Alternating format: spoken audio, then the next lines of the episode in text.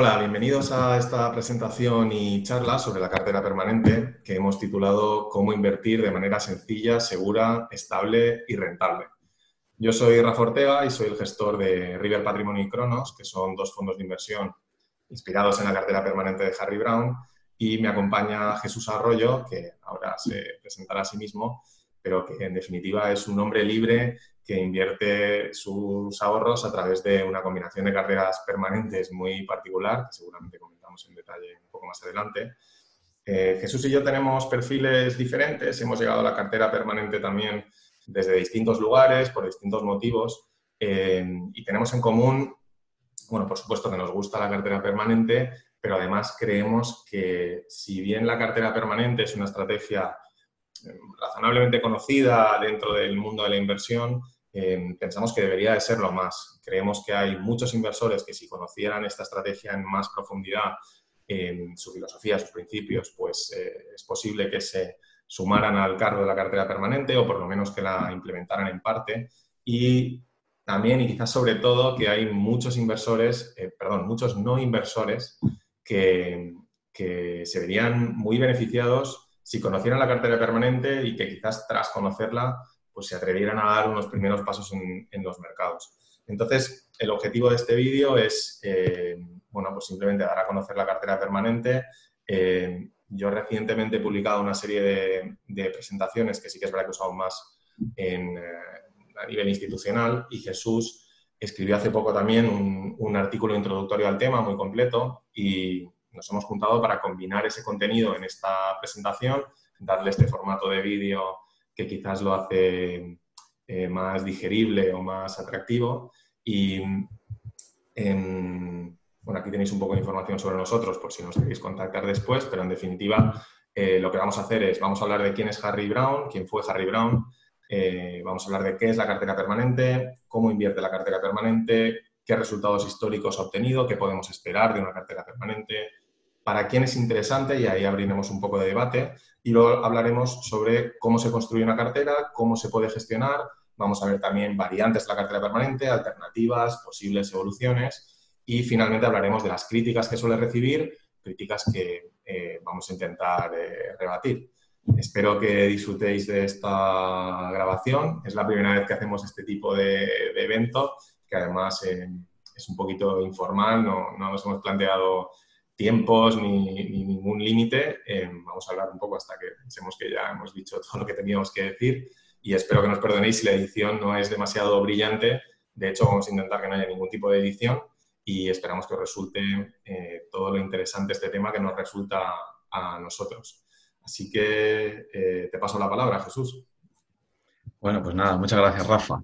Eh, creo que ya, ya lo has explicado todo muy bien, el propósito de la charla y demás, que es algo, pues eso, como has dicho, informal y, y que trataremos que sea lo más objetivo posible, aunque cada uno pues tenemos nuestro prisma ¿no? de, de, acercamiento hacia la cartera permanente, pero creo que, que bueno, que, que, nos caracteriza bastante la, objetividad o, por lo menos lo que intentamos ¿no? dentro desde, desde nuestra subjetividad eh, inherente, ¿no? Y bueno, yo como has dicho, bueno, pues soy, dejé mi trabajo en 2016 para, pues, para vivir de las inversiones ya y aunque la cartera permanente no ha sido siempre mi estrategia de inversión, pues ya desde el finales de 2019 fue, hice un cambio a pues, esta estrategia y de momento sigo implementándola a través de bueno, un, un enfoque muy, muy propio mío, ¿no? Pero que bebe totalmente de, las premisas de la cartera permanente de Harry Brown, ¿vale? Y, bueno, pues vamos a, empezar un poco con la presentación, sobre todo explicando primero quién, es Harry Brown, ¿no? Que es el, ideólogo de, esta estrategia de inversión y bueno, es un neoyorquino que, que bueno, ya falleció en 2006 y que yo creo que lo que más le caracteriza en general como persona es que fue un, libertario, ¿no? Convencido y, y, que fue lo que regió su vida en, por completo, ¿no? O sea, aparte de la cartera permanente, pues bueno, tiene un libro que se llama How to be Free in an Unfree World, que, que habla sobre, sobre libertad personal, ¿no? Y en el que acomete todo tipo de, de enfoques, ¿no? Sobre, sobre la libertad personal. Y bueno, creo que esto, pues, eh, esta manera de ser pues le ha llevado a, divulgar mucho, ha sido escritor, ha sido político también, se presentó a, presidente de los Estados Unidos por el Partido Libertario. Y luego en la parte de la inversión, pues hizo fortuna apostando a, la ruptura del patrón oro, o sea, es algo que, que supo predecir con acierto, ¿no? Y, invirtió en, pues, en oro, en plata y, francos suizos, me parece, y bueno, le fue muy bien, consiguió hacer fortuna, pero después también se supo dar cuenta de que, de que esto que, que, había conseguido pues no era, no era replicable, ¿no? Entonces buscó la manera de seguir rentabilizando este patrimonio que tenía de una manera pues más, más segura y estable ¿no? y rentable. Y ahí en, en 1981 pues creó la, la primera versión de, de, la cartera permanente que la publicó en un libro que se llama Inflation Proof in Your Investments. Y, a partir de ese primer enfoque, que es, difiere un poco al, con el enfoque actual, en que además de acciones, bonos, eh, cash, oro, tiene también plata, francos suizos, bienes raíces y materias primas. Y aparte las, las acciones en aquel, en aquel ya cartera pues eran eh, bueno, las ibas eligiendo, ¿no? Acción por, por acción, digamos que hacía stock picking, ¿no? O sea, era un poco más, eh, con más eh, activos, ¿no? Y un poco diferente el enfoque actual que explicaremos después. Y en el 82, basado en este primer enfoque de la cartera permanente, pues empezó un fondo de inversión del que él fue coautor y que sigue funcionando hasta el día de hoy. Al principio no fue muy bien, tiene ahí un pequeño bache, pero después más o menos ha ido pues bueno, salvando el tipo. Y después, en el 87, pues ya digamos que, simplificó esta estrategia, la, la, simplificó, la hizo más, más fácil de, implementar, pero vamos, con los mismos, eh, con el mismo enfoque y con los mismos resultados teóricos a futuro, ¿no? Eh, y esto lo publicó en el libro Why the Best Late Investments Plans Usually Go Wrong. Y, y bueno, este es el enfoque que, que, nos ha llegado hasta, hasta el día de hoy y es el, la cartera permanente sobre la que vamos a hablar principalmente, ¿vale? Em, bueno, entonces lo siguiente sería hablar sobre cómo invierte la cartera permanente.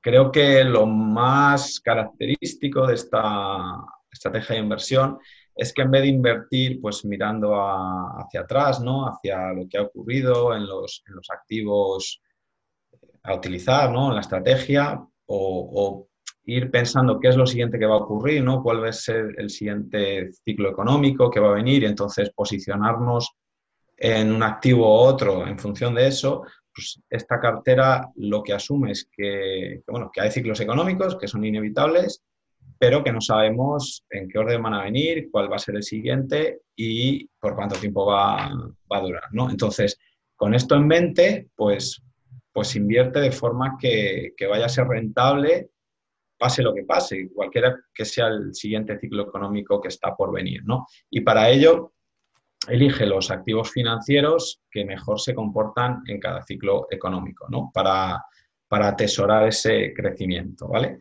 Y los ciclos económicos que, existen ¿no? y que son los que, que, se van sucediendo uno tras otro, pues el primero sería el de prosperidad, en el cual, pues bueno, todo va bien, el optimismo fluye, los salarios aumentan, los negocios florecen, eh, hay poco desempleo, etcétera, etcétera. ¿no? Y en este escenario, en este clima económico, va a ser positivo para la renta variable, principalmente, ahí esto es lo que más beneficiado se va a ver, y los bonos en menor medida, pero también. ¿vale? Eh, el opuesto sería el estado de, recesión o tight money, eh, escasez de dinero, que lo llama Harry Brown, que serían estados, por definición, más cortos, suelen ser eh, periodos cortos. Este estado de economía, la cartera permanente, digamos que de los cuatro que voy a explicar es el que peor le va, ¿no? Porque de los cuatro activos, eh, tres de ellos pues no van, no van a, estar creciendo, ¿vale? Pero como es por definición un ciclo bastante corto, pues no afecta a demasiado el resultado global. Y para este para esta situación es para, para, la que tenemos el cash, ¿no? En este momento el cash va a ser escaso, todo va a bajar y va a ser la pólvora seca que vamos a utilizar para en ese momento comprar, digamos, todos eh, los demás activos baratos y esto eh, nos va a, servir para, después, ¿no? O sea, vamos a conseguir comprar barato para, después ver una revalorización. El tercer estado de la economía sería el de inflación, ¿no? En el cual pues los precios están subiendo y aquí el, rey indiscutible será el, oro, ¿vale? Que va, a verse más beneficiado de este estado de economía. Y por último, la, deflación, en el cual los, precios disminuyen y también los tipos de interés. Entonces, esto le va a venir sobre todo bien a los bonos a, largo plazo y el cash también pues va, a haber aumentado su, poder adquisitivo, ¿vale? Entonces, eh, estos cuatro activos son los que, los que invertiría la cartera permanente pensando en estos cuatro estados de la economía. acciones o renta variable, bonos o renta fija, oro y liquidez. Y, bueno, estos activos, o sea, mm, tienen que tener unas determinadas características. No nos sirve cualquier renta variable ni cualquier renta fija, ¿vale? En principio, el enfoque más purista de la cartera permanente, o sea, lo que decía Harry Brown, para, para no arriesgarnos al, al riesgo divisa, que también puede afectar a nuestro poder adquisitivo, puede ser que nuestra cartera esté creciendo, pero en otra divisa, pero esa divisa con respecto a la divisa en la que nosotros gastamos nuestro dinero se esté depreciando. Entonces, al final, pues puede ser que nuestro poder adquisitivo se esté quedando igual o esté disminuyendo, ¿no? Entonces, para evitar esto, Harry Brown pues asumía que, bueno, vamos a vivir en una zona geográfica, en una zona de una divisa concreta y que lo que queremos es ver nuestro patrimonio preservado y creciendo en esa divisa, ¿no? Entonces, lo que nos decía es que debemos invertir en nuestra economía local, ¿vale? Eh, de esta forma, pues la renta variable tendría que ser de nuestra economía local, la renta fija lo mismo, el oro, pues eh, no, no, hay posibilidad, ¿no? Es oro y, es lo que hay, y el cash o la liquidez, pues sí, debería estar en nuestra divisa, ¿vale? En la que vayamos, en la zona geográfica que vayamos a, vivir. Ya veremos que esto, pues bueno, también tiene sus matices después, ¿no? Pero sería el, enfoque purista. Eh, la renta variable, pues bueno, lo que se busca en la cartera permanente es, que los activos eh, sean volátiles de manera separada. La cartera en conjunto va a ser muy estable, pero los activos, quitando la liquidez, pues lo que se busca es que reaccionen fuertemente al ciclo económico en el cual tienen que estar tirando de la cartera, ¿vale? O sea, se busca que por separado sí que sean volátiles, ¿vale? Entonces, la renta variable, por eso en el primer enfoque, pues elegía acciones, yo creo que buscando que las que vayan a reaccionar más fuertemente, pero bueno, esto pues creo que ya estaba, pues, se va viendo, ¿no? Que es bastante difícil de, acertar, ¿no? Entonces, al final el enfoque más realista para, para implementar la, parte de la renta variable, pues es hacerlo a través de indexación, ¿no? Y lo más recomendable es que sea lo más amplia posible, o sea, que, que repliquemos esta economía local lo más ampliamente posible, ¿vale? Incluso las eh, empresas de mediana y pequeña capitalización. Los bonos, pues lo ideal, o sea, lo que, lo que, lo que mejor va a funcionar son bonos del mayor plazo disponible porque van a reaccionar más fuertemente al cambio de tipo de interés y de la mayor calidad crediticia que tengamos disponible. En, Europa serían por los bonos alemanes, los estadounidenses son, son AAA, ya de por sí. La liquidez, también por seguridad, debería estar en, en deuda a corto plazo pero de, también de muy, alta, de muy alta calidad crediticia. Ya veremos después que hay alternativas también a esto, quizá no tan seguras, pero que en determinados casos pueden ser interesantes, ¿vale? Y luego con el oro, pues el enfoque original también, lo que dice Harry Brown, que era un escéptico libertario y desconfiado del Estado, ¿no? Es que, pues, que sea lo más físico posible y lo más cerca de nosotros posible. O sea, para Harry Brown es eh, los lingotes de oro debajo del colchón, ¿no? Eso es lo ideal. ¿Vale? Luego también veremos... El jardín, ¿no? Sí, sí. ya veremos que, bueno, también hay diferentes maneras de implementarlo, pero esto digamos que sería el, ideal, ¿no? Y tenemos que ser conscientes de que según nos vamos alejando de ahí, pues vamos a tener unas ventajas, pero también algunos inconvenientes, ¿no?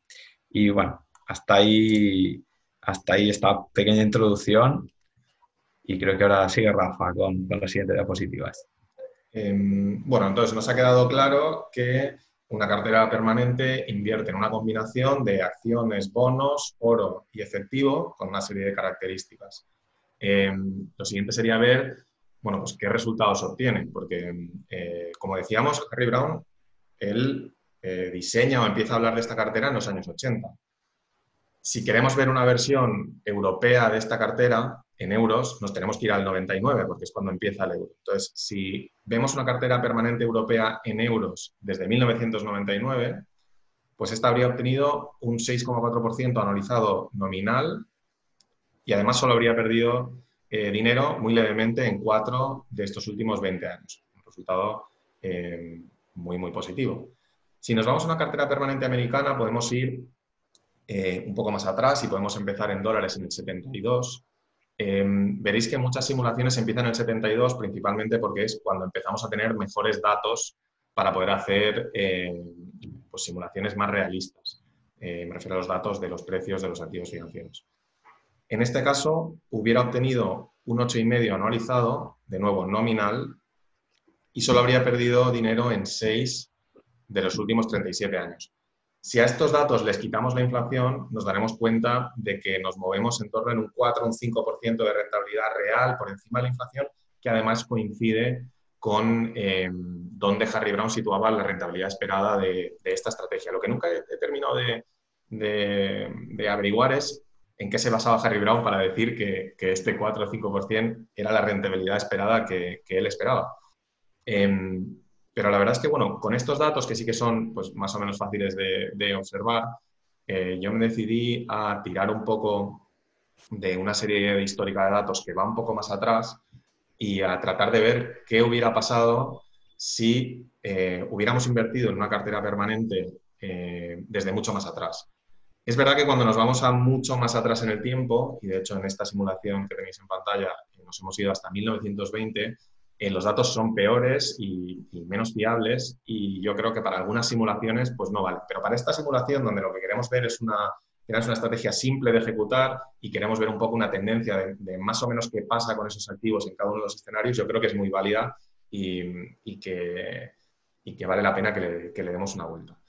Entonces, si hacemos esta simulación desde 1920 hasta 2019 en dólares. Una cartera permanente americana, de nuevo, geografía, o sea, para un, inversor americano, em, pues lo que vemos es que la rentabilidad nominal es de un 6,6, si nos vamos a descontar de inflación, eh, un 3,9, entonces estamos cerca de ese 4 o 5% de, de rentabilidad que nos hablaba Harry Brown, una volatilidad bastante comedida, 6,7 nos sale aquí, y vemos que comportamiento bastante estable y bastante positivo en todos los escenarios eh, de inflación, sobre todo, en términos reales ya menos, porque claro, con una inflación de un 6 o un 7%, eh, esas medias que se encuentran en esta parte bajo de la tabla eh, ya, no son, ya no son tan positivas. Pero al final, un resultado, en mi opinión, muy positivo. Es verdad que estás viendo aquí un ciclo secular completo, es verdad también que hay algunos momentos que bueno, tenemos que coger estos datos con pinzas, porque, por ejemplo, durante varios periodos de estos últimos 100 años,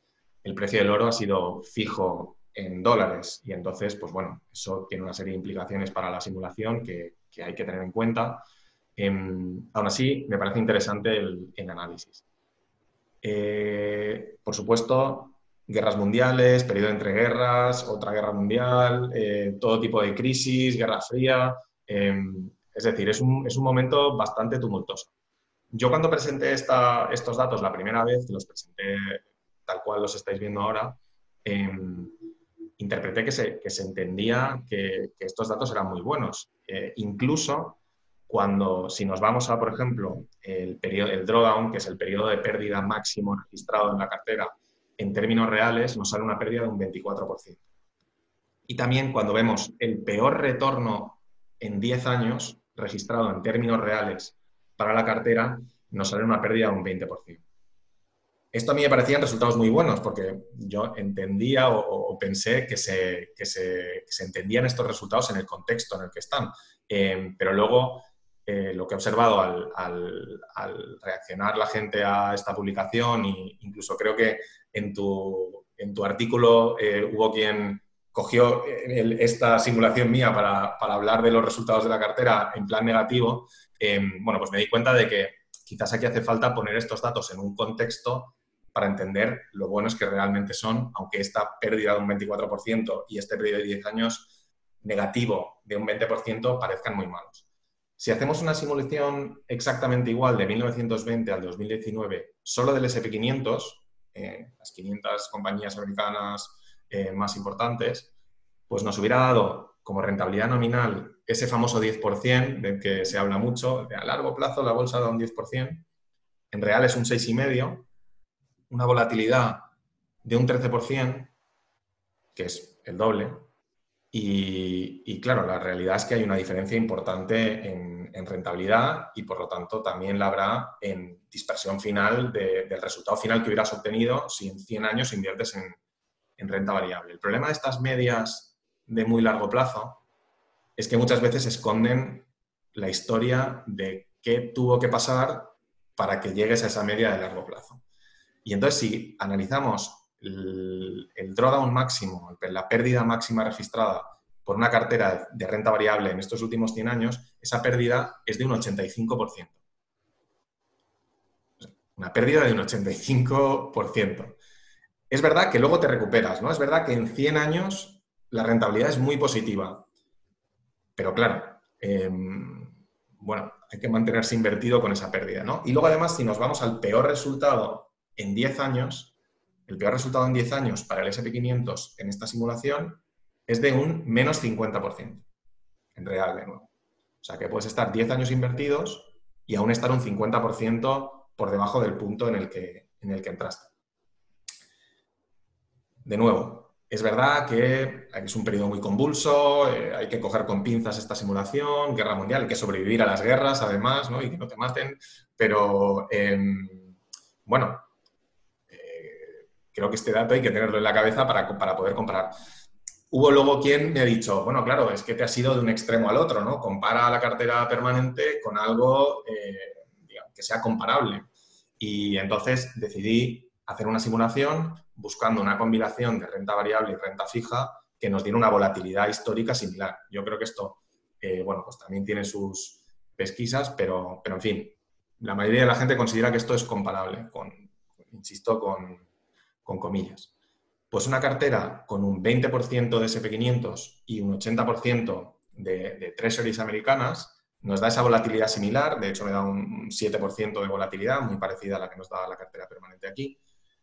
Una rentabilidad real de un 2,9, un punto, un punto menos, pero un drawdown, una pérdida máxima de un menos 47%.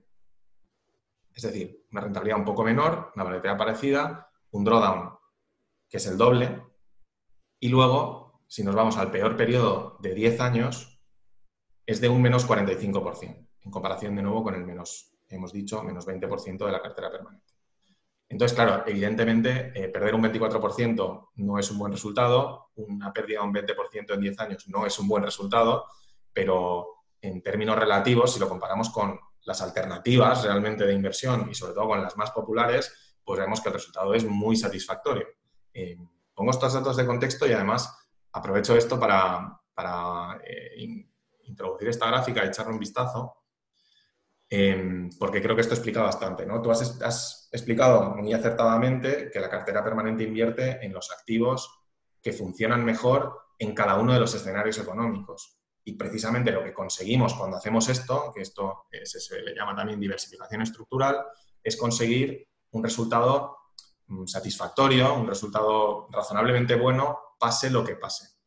En comparación con eso, si nos vamos a carteras que se centran en activos que funcionan mejor cuando hay crecimiento y poca inflación, que son en esencia las carteras que se centran en renta variable y renta fija, y nos vamos a analizar pues un periodo también muy largo, esto en, este caso son 120 años, de una cartera 60-40, una cartera eh, bueno, pues muy popular, que al final eh, lo que llamamos la cartera más o menos diversificada de renta variable y renta fija. Hay muchísimas carteras que al final son una cartera 60-40. Em, bueno, pues lo que vemos es que efectivamente en 120 años un resultado espectacular. Si nos vamos a los últimos 40 años en particular, un resultado excelente, pero también si lo analizamos en función de los escenarios económicos, lo que vemos es que la mayoría de los retornos de estas carteras son precisamente en escenarios de crecimiento desinflacionario, algo que tiene todo el sentido del mundo porque se forman con los activos que funcionan mejor en ese escenario económico. Mientras que cuando estamos en otro escenario que no es ese, como puede ser eh, una recesión deflacionaria, cuando puede ser un periodo de estanflación, un periodo, distintas combinaciones de inflación, con crecimiento o con recesión, pues los resultados no son tan buenos. Y esos escenarios se pueden hacer muy largos. Aquí, de hecho, estamos viendo 20 años, 20 años, 18 años, y el último que ha sido una anomalía histórica, eh, solo 9 años, pero un movimiento eh, en el que la cartera realmente no, no crece. ¿Esto qué quiere decir? Que si tienes una cartera que en definitiva es una cartera de renta variable y renta fija, distintas combinaciones, em, al final estás haciendo una apuesta y estás haciendo una apuesta a que va a haber crecimiento con inflación moderada, porque ahí es donde tu cartera va a brillar. Si vivimos escenarios de crecimiento desinflacionario muy largos, tu cartera, por supuesto, va a dejar por detrás a, cualquier cartera que no combine esos activos. Em, pero si no, eh, pues esa cartera va a pasar por serios problemas realmente. Y, ahí está esa idea, ¿no? De que la cartera permanente no está buscando acertar con el escenario económico, está buscando funcionar pase lo que pase. Si quitamos esa parte de, resultados, eh, perdón, de, datos históricos mm, menos fiables y nos vamos a simulaciones que empiezan en los años 70, pues vemos que, de nuevo, una rentabilidad real de un 4,5, eh, un drawdown de un menos 23 eh, y aquí ya el peor periodo de 10 años es más positivo. Realmente el periodo complicado para la cartera permanente a partir de los 70 lo vemos en los años 80 y a partir de ahí eh, volatilidades muy, muy moderadas y, periodos de pérdida máxima por debajo del, 10%. Hay quien dice que esto es la época moderna de los mercados financieros. A mí no sé si me convence mucho ese, ese argumento, como si esto que ha pasado antes de los 80 ya no puede volver. Em, a mí personalmente no, me convence mucho ese argumento, pero bueno, eh, observamos también que rentabilidades eh, satisfactorias, positivas, con todas las escalas de, inflación. Y, sí que es verdad que a veces una crítica que se recibe cuando haces estos análisis es, claro, estás viendo una cartera permanente de Estados Unidos. Y claro, ahora ya sabemos que Estados Unidos se ha mantenido un poco como líder económico mundial y que la bolsa de Estados Unidos ha tenido resultados excelentes y que entonces, pues quizás aquí estamos viendo una especie de sesgo de supervivencia. Em, aquí habría que comentar dos temas. Lo primero es que difícilmente, ¿no? Porque es precisamente en los años 80 cuando Harry Brown empieza a hablar de esto, por lo tanto estamos viendo un escenario fuera de muestra realmente. Y, luego otro tema es que si uno se plantea, bueno, pues vamos a hacer una cartera permanente que no sea solo americana, que sea una, cartera permanente global, teniendo en cuenta que la renta variable global ha tenido un resultado peor que la renta variable americana. Em, bueno, pues aún así, cuando creamos esta cartera permanente global, bueno, acabo de ver aquí una pequeña rata que no nos habíamos dado cuenta, aquí pone bonos americanos y acciones americanas, realmente eh, lo que hacemos es sustituir acciones americanas por acciones globales y unos bonos americanos por una selección de bonos globales. Eh, bueno, pues una rentabilidad anualizada real, de nuevo, entre ese 4 y 5%, 4,1%, eh, un drawdown muy parecido y al final, si le dais pausa y, repasáis un poco em, bueno, pues todos los datos estadísticos, vais a ver que es un perfil de retorno muy, muy similar. De hecho, si haces simulaciones o creas carteras permanentes de otras geografías, una cartera permanente, como hemos visto, europea, una británica, una incluso japonesa, que siempre se pone como el, ejemplo del, eh, que rompe un poco todos los resultados porque la renta variable japonesa no ha tenido buenos resultados.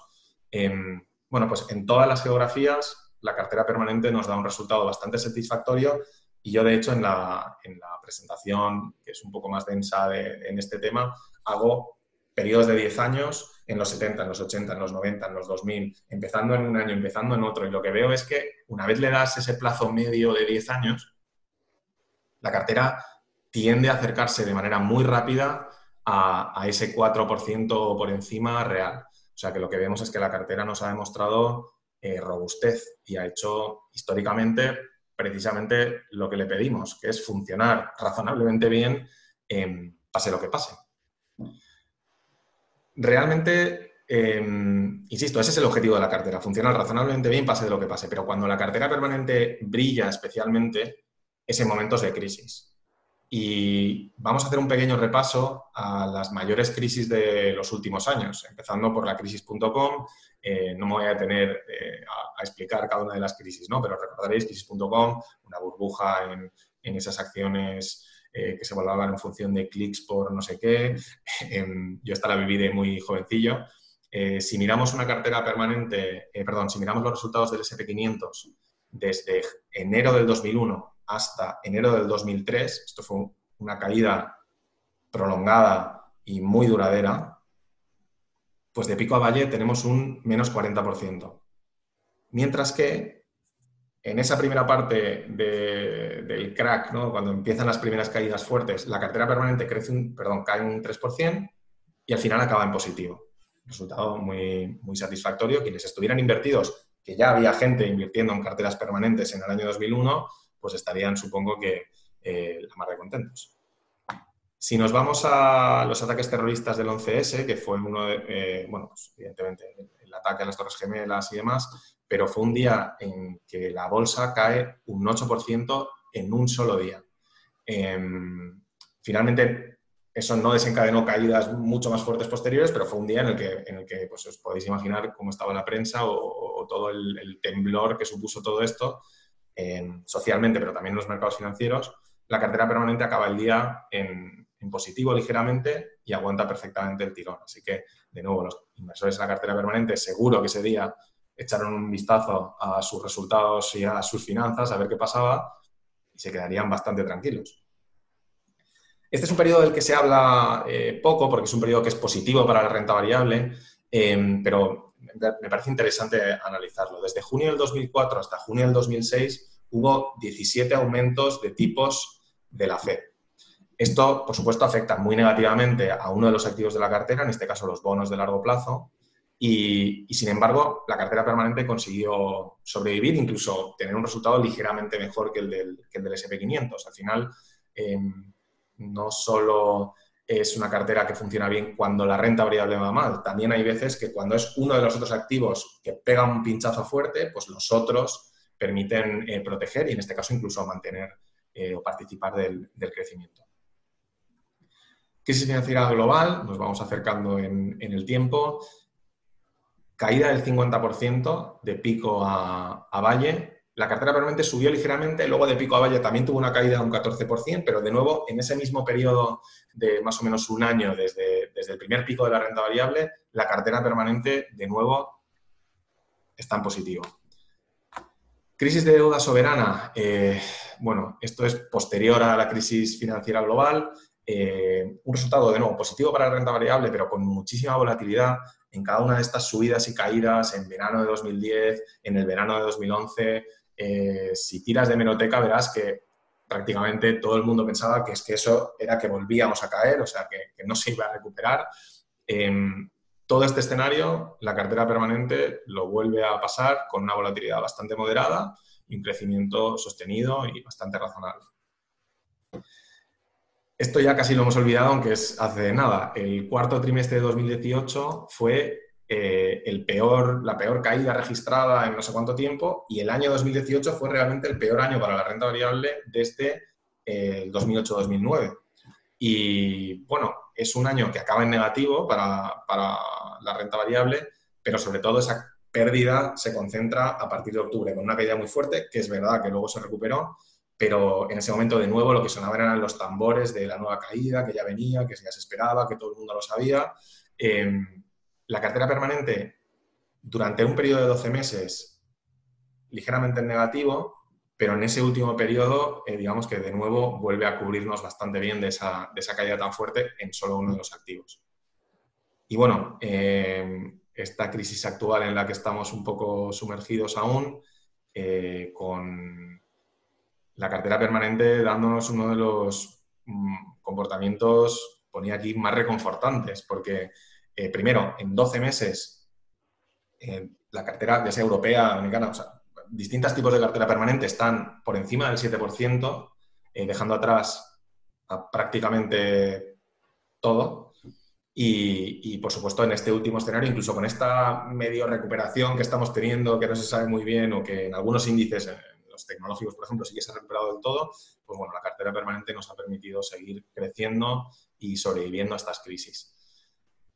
No hay que engañar a nadie, al final la cartera permanente es una cartera razonablemente conservadora em, y es una cartera en la cual cuando tienes un periodo de crecimiento muy fuerte en renta variable eh, que empieza a notar dobles dígitos, dígitos y, no, y no para de crecer, la cartera permanente se va a quedar por detrás y va a ir teniendo un crecimiento em, eh, mucho más, no sé si la palabra es eh, sosegado o comedido, ¿no? no sabría cómo llamarlo, pero se quedará detrás. Pero al final lo que buscas de la cartera permanente es em, consistencia, y es que te proteja especialmente de este tipo de escenarios. A mí me parece que, estas son las características que, más hacen especial a la cartera permanente, que es que cuando todo el mundo se pone a mirar, inevitablemente pone a ver, pone a mirar qué ha pasado con su cartera, pues lo que se encuentra es que la cartera permanente le va a dar, eh, la mayoría de las veces, eh, bastante tranquilidad. En resumen, la cartera permanente, ¿qué es lo que nos ofrece? Pues nos da seguridad, porque nos da protección frente a cualquier escenario económico, ya sea esta recesión, inflación, depresión, incluso ha funcionado en, escenarios económicos como estos increíblemente adversos. Nos da rentabilidad, crecimiento en tiempos de prosperidad, pero también crecimiento cuando hay adversidades. Estabilidad, porque las pérdidas cuando aparecen son bastante moderadas, incluso en las peores crisis del último medio siglo. Rentabilidades estables a medio plazo, no hace falta que te esperes 15 años para llegar a esa rentabilidad media. Históricamente, esas rentabilidades esperadas han llegado muchísimo antes con la cartera permanente. Y al final, una cartera que es simple, porque es una cartera todo en uno. Vamos a hablar un poco de, también de la filosofía, pero es una cartera con reducidos costes, la puedes hacer muy, muy barata, sin grandes artificios y relativamente eh, sencilla de ejecutar y de, y de, llevar a cabo, incluso para un inversor eh, particular.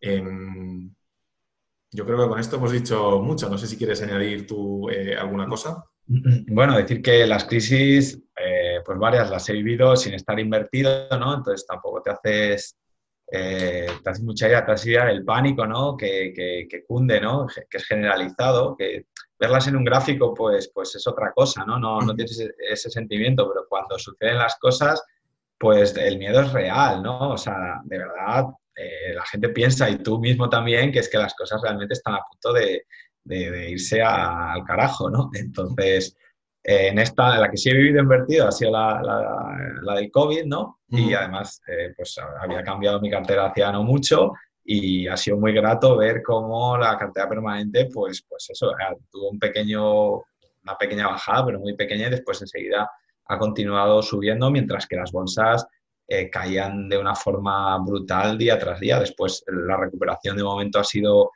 muy rápida en V, entonces digamos que ese pánico se ha disipado rápidamente, o sea, no ha dado tiempo a, asustarse demasiado, pero, pero bueno, yo la verdad que para mí la prueba de fuego la ha pasado, o sea que ya, me, ha, terminado de, enamorar.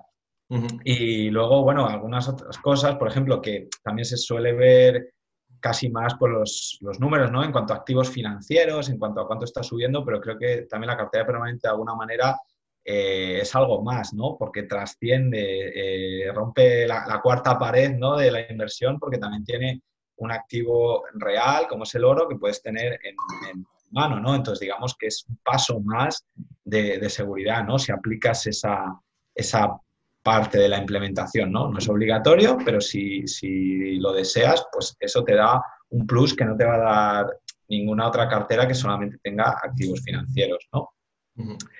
Y bueno, y otra cosa que no se suele comentar mucho y que en una cartera permanente a partir de, cierto tamaño, pues creo que sí es importante y es que es el control de seguridad, pues en otras carteras, cualquier inversor que ya tenga cierto patrimonio o cualquier inversor lo normal es que te un colchón de seguridad de X meses o años, ¿no? Que va a estar ahí sin, dar rentabilidad o en cash. Y esto en la cartera permanente, a partir de cierto tamaño, digamos que está dentro de la cartera. Yo no veo necesario, si tienes un 25% de liquidez, tener además por fuera el colchón de seguridad. Entonces, digamos que en estas rentabilidades de cartera permanente ya estamos teniendo en cuenta el colchón de seguridad. Entonces, otras, para compararse de una manera real, otras carteras deberían incluir además el colchón de seguridad de ese inversor, ¿no? Porque seguro, casi seguro que en, rentabilidad va a estar Entonces, esos números van a ser un poquito peores, entonces, dependiendo de cómo sea de grande el colchón. Entonces, creo que esto no se tiene en cuenta y, bueno, está muy bien. Y además, la cartera permanente va a ser un colchón de seguridad bastante grande, porque al final es un 25% de, del patrimonio, ¿no? O sea que vas, vas bastante sobrado de, liquidez. Sí, yo creo que, y, perdona, si, si sobre todo haces una implementación directa, que ahora hablaremos, ¿no? Pero si, no solo estás pensando en la asignación de activos, pero sino si estás pensando en la filosofía de inversión en sí, eh, es que es, es un sistema de gestión patrimonial completo, como tú dices, lo lleva todo. No, es solo una asignación de activos, si, lo vemos de, esa manera, ¿no? Tienes activos financieros, activos fuera de, del, mundo financiero, ¿no? Rompiendo la barrera, como tú dices, tienes efectivo, no, no solo es una asignación de activos, ¿no? En realidad. Sí, es, lo que tú has dicho, es un, bueno, pues un sistema de, gestión patrimonial ¿no? completo, ya no simplemente busco rentabilidad, o puede serlo, ¿no? Eh, busco rentabilidad y aparte eh, pues la seguridad para, para, mi patrimonio. ¿no? Y luego otra cosa también es que yo creo que, que pues es una cartera que es realista, porque otra también es muy fácil ver, pues eso, eh, a veces ves gráficas de un siglo, dos siglos de, subidas, de, ¿no? de un 20%, pero bueno, lo primero, que, no somos el inversor secuoya, ¿no? que no vamos a vivir 2.000 años, vamos, tenemos un, horizonte vital que es mucho más corto y, que la volatilidad, yo, aunque creo que no hay mucha gente que psicológicamente esté preparada para, aguantar, sobre todo si tiene, está, tiene invertido una gran parte de su patrimonio o tiene un patrimonio relativamente grande en comparación con su sueldo, ¿no? Entonces, todavía con su tasa de ahorro o con la tasa que retira, ¿no? Esa idea de que todo el mundo se vuelve conservador en cuanto tiene algo que conservar. Claro, entonces aguantar un menos 85% o un menos 50% durante 10 años, pues eh, yo sinceramente pienso que no es realista. Yo me parece que pocos inversores realmente aguanten esas cifras negativas, esas noticias negativas alrededor de, de todo, este activo es muy malo porque lleva 10 años y eso, escucharlo continuamente, al final yo creo que es muy difícil mantenerse ahí. Entonces, eh, sí, al final es como que hay otras estrategias que han dado más rentabilidad, ¿no? Pero creo que es bastante más difícil mantenerse, o sea, eh, recibirla, ¿no? Es como el, fondo este de, Peter Lynch, ¿no? Que dio no sé cuánto, no, sé cuántos años, pero ningún inversor llegó a, beneficiarse de ella, ¿no? Entonces, aparte, creo que hay que ser realistas, ¿no? Y esta cartera me parece que, te da eso. Es, eh, el otro sería ir en un Ferrari que vas muy rápido, pero igual a la tercera curva te, te has salido de la carretera y esto es como ir en el, Honda Accord de, Jeff Bezos, ¿no? que le hacía la entrevista que él iba con su Honda Accord, aunque tenía miles de millones, porque, porque va perfectamente bien y me va, a llevar, me va a llevar al destino. ¿no? Sí, esto funciona perfectamente bien, ¿no? Que lo dice, it's a perfectly good car. Exacto. Entonces, bueno, un poco, un poco eso. Bueno, luego yo he puesto esto aquí eh, porque en tu artículo eh, haces esa analogía del tragabolas. Luego hemos visto que hay mucha gente que no sabe lo que es el tragabolas. Creo que vas a tener que explicar primero lo que es y luego explicar esto. Bueno, ayer, eh, pues tengo, la, duda, ayer he estado mirando el tragabolas, pues es un juego que salió en los 80 y ha tenido, y sí, perdura hasta hoy. O sea, que yo me extraña que, alguien no lo conozca, ¿no? Pero, pero es un juego en el que hay un tablero, que, que, se ponen unas bolitas y que los hipopótamos, hay cuatro hipopótamos de colores que tienen una palanquita y que van con la boca pues intentando coger esas, esas bolas, ¿no? Y el jugador que, que obtenga más, más bolitas, pues, pues gana. Obviamente las bolas, eh, el tablero está fijo, pero como los que suelen jugar son niños o, cualquiera, le da, le da muy rápido y a las bolas van para cualquier lado de una manera que es imposible de, saber, ¿no? O sea, no tiene ninguna lógica. Entonces, bueno, pues no, hay mucha estrategia en el tragabolas. Exacto, o sea, no hay estrategia aquí. Eh, y bueno, me gusta porque, porque digo, eh, creo que sirve es una buena analogía para entender, o creo yo, para entender lo que es eh, la economía y la inversión. Porque al final la economía es como, como, como, las bolas, o sea, es, es, es imposible predecir cómo se va a comportar porque hay demasiados factores que intervienen, ¿no? Entonces, es que eh, igual la cosa va para un lado y hay alguien que se come un murciélago que, y, ya cambia todo, ¿no? Entonces... Em, sí, es inevitable, pero la distribución de, de, de, la riqueza pues, pues no, se puede predecir. También pienso que es un juego de, suma positiva, porque por el mero hecho de, la naturaleza humana, esto sí que creo que, viene desde el principio de los tiempos, pues, pues los seres humanos dedicamos a construir cosas, aunque en algún determinado momento se destruyan, pero después, eh, pues por nuestra naturaleza, pues siempre tendemos a crear nuevas cosas y a, progresar. Eso sí que creo que es inherente. Entonces, es un juego de suma positiva. Entonces, digamos que siempre va a haber más, más bolas ahí. El problema es que no sabemos cómo se van a distribuir por el tablero, ¿vale? Entonces yo los, los, los estos, pues los veo eh, como los diferentes eh, ciclos económicos, ¿no? O estados de la economía que podemos tener. Entonces, como si nos podemos perder ese crecimiento de la, de la economía, es que si eh, simplemente nos centramos en, en, en, una parte, ¿no? En un lado, nos quedamos en ese lado y tenemos mala suerte de que durante el periodo que nos toca vivir, pues digamos que la riqueza se distribuye hacia otros lugares, ¿no? Entonces te quedas ahí con el hipopótamo y no coges ninguna bola y cuando llevas ya 10 minutos que no has cogido ninguna, pues dices, no, hombre, si van todas hacia donde está el hipopótamo verde, entonces vas, pues voy a jugar con el verde. Y juegas con el verde y en ese momento las bolas se van para otro lado, ¿no? Entonces, y luego aparte, pues tienes a, a Trump que a golpe de tweet es como que le va pegando patadas a la mesa y entonces lo hace todavía más complicado. ¿no? Entonces, lo que yo veo que, que, sí tiene más sentido es, pues digo, bueno, vamos a posicionarnos en todas las partes del espectro, ¿no? O sea, vamos a dividir nuestras fuerzas entre los cuatro hipopótamos del tragabolas, no cogeremos el 100% de las bolas cuando nos venga, porque nos queda una cuarta parte, ¿no? Pero nos aseguraremos que vamos a capturar todo ese, toda esa riqueza, o ese crecimiento, pase lo que pase, porque irá para un lado o irá para otro, pero nosotros siempre vamos a tener eh, posiciones o, en, ese, en ese tragabolas, ¿no? Y luego aparte la cartera también, que hasta ahora no lo hemos comentado, pues también tiene unas, empieza con, con equiponderación, pero deja que fluctúen. Eh, estos activos, ¿no? Y, y, cuando, solamente cuando llegan a, cierta, a ciertos pesos, eh, que se llamamos bandas de, rebalanceo, que suelen ser el 35-15, pues ahí cambiamos, ¿no? Entonces, bueno, dejamos que, que si un hipopótamo se está poniendo más las botas, pues que a ese le damos un poquito más de peso hasta cierto punto, pero, pero sin, sin poner todos los huevos en, ese, en, esa, en esa cesta, ¿no? Luego volvemos a, a redistribuir.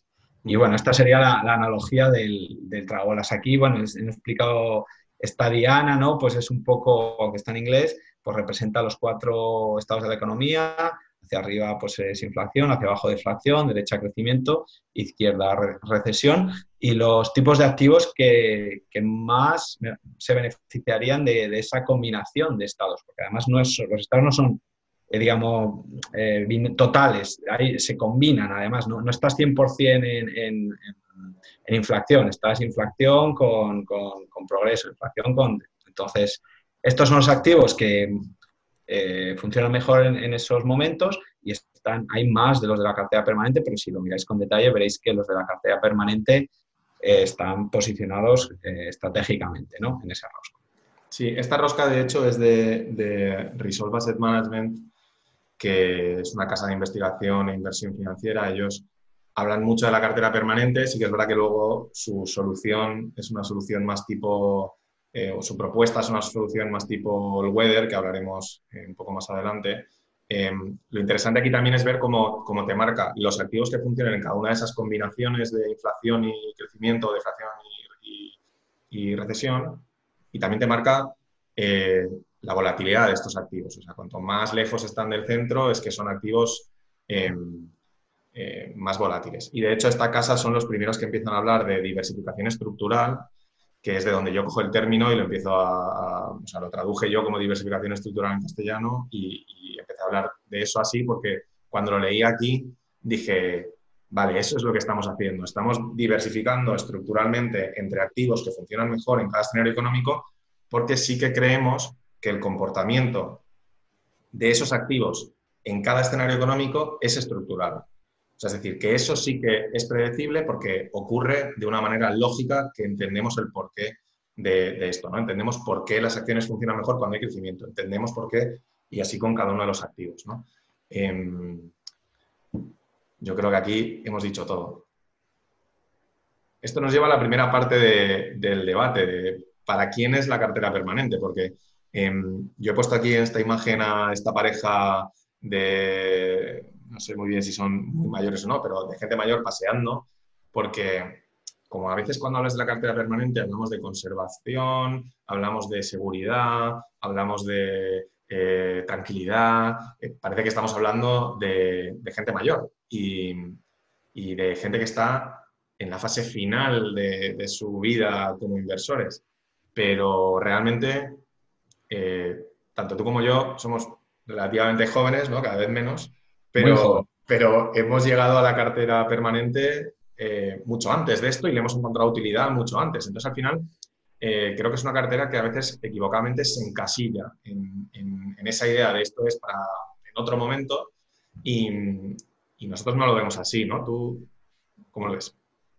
Bueno, yo, yo veo que hay varios perfiles de, personas que, bueno, la pueden encontrar interesante, ¿no? Entonces, por ejemplo, eh, alguien como yo que ya pues que vive ¿no? de, sus inversiones, pues, pues no quiere, o sea, no quiero arriesgarme o a, tener esas, a tener unas volatilidades más grandes, ¿no? Porque prefiero pues estar más, tranquilo y saber que, que, van a ser unos rendimientos pues más, más estables, ¿no? Entonces, si ya has alcanzado el, punto de libertad financiera, pues creo que, que vas a dormir más tranquilo con, con, menos volatilidad y eso, sin renunciar a una, con una rentabilidad muy decente. ¿no?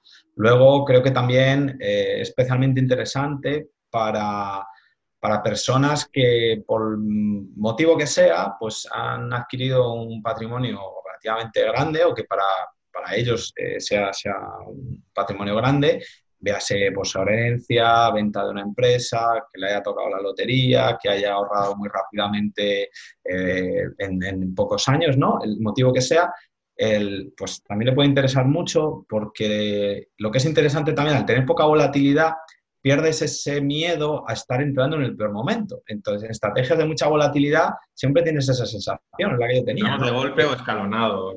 claro, pero, pero escalonado ¿cuánto? Pues si, estás, ahorrando a través de un, de un, salario, pues sí, vas a entrar a escalonado porque es lo que ahorras cada mes. Pero si tú tienes un patrimonio, eh, ya lo puedes, hacer de CA durante X tiempo, pero hombre, vas a querer invertirlo sin esperar 20 años a invertirlo, ¿no? Mm. Entonces, eh, si, es una estrategia que tiene más volatilidad, siempre vas a tener ese miedo de estar en el peor momento, porque si está subiendo es que ya está a punto de bajar y si está bajando es que puede bajar más. Y con la cartera permanente no existe eso y por lo menos a mí, yo lo que estoy, yo vendí toda mi cartera de dividendos el año pasado y me he dado un año para, entrar en, en, cartera permanente, ¿no? Pero pero vamos, que, es un año y podía hacerlo más rápido sin sentirme, sin sentirme mal, ¿no? Yo creo que en esa línea, eh, perdona, yo, creo que en esa línea, eh, digamos que ahí estamos hablando siempre de, bueno, pues una persona que ya tiene un patrimonio establecido. Eh, yo creo también que, que incluso para personas que están en la fase de acumulación, la cartera permanente es interesante y me parece que es interesante por varios motivos. Lo primero porque cuando, o sea, en el círculo de gente que nos gustan las inversiones o leemos, estamos en foros y demás, muchas, muchas veces hay un sesgo a, a personas que, digamos que ya eh, están interesados en la inversión y, por lo tanto quieren invertir. Y eso ya, pues, digamos que te posiciona mentalmente en, en, un lugar. Y muchas veces acabas con o empiezas con renta variable y a partir de renta variable pues empiezas a ver el resto de activos y demás. Yo creo que si una persona empezara estudiando la cartera permanente, em, incluso empezar en los mercados con una cartera permanente, eh, pues creo que eso te daría una base mm, muy, muy buena, muy, muy buena, porque por un lado te obliga a entender cuatro de los activos principales en los que se pueden invertir. Te obliga a entender la renta variable, cuándo funciona, cuándo no, qué es lo que mm, va eh, un poco asociado a invertir en renta variable, te obliga a entender cómo funcionan los bonos, la diferencia entre los de máximo largo plazo, perdón, los de largo plazo y máxima carga crediticia y el resto de bonos. Vas a tener que entender eso. Em, te obliga a estudiar el oro, que es el gran desconocido y el gran incomprendido a mi, a mi juicio, y, también te hace ver cómo, pues, oye, tener eh, esa parte de, cash o, la importancia de tener em, un fondo de emergencia y, quizás después de ver esos cuatro activos resulta que tú te das cuenta de que en realidad quieres asumir más riesgos porque quizás estás en tu fase, eres más joven y crees que tienes una capacidad de asumir riesgos más grande o ya había que ver pues cuánto es tu tasa de ahorro sobre el ahorro que tienes. Allí entran muchos más factores. Pero, pero creo que si empiezas estudiando la cartera permanente, incluso empiezas invirtiendo en la cartera permanente, em, pues habrá mucha gente que se alejará de la cartera permanente mm, puede que luego vuelva al final de la cartera permanente, aunque esté en fase de acumulación. Y, creo que para mucha otra gente, pues acabará con una cartera quizás sesgándola hacia escenarios de crecimiento, porque pueda tener más sentido para ellos por cualquier motivo, pero ya te ha dado una base eh, muy importante y además le dará a tu cartera diversificación estructural, que creo que le dará robustez, eh, pase lo que pase, no la misma robustez que una cartera permanente, pero, pero desde luego le dará robustez.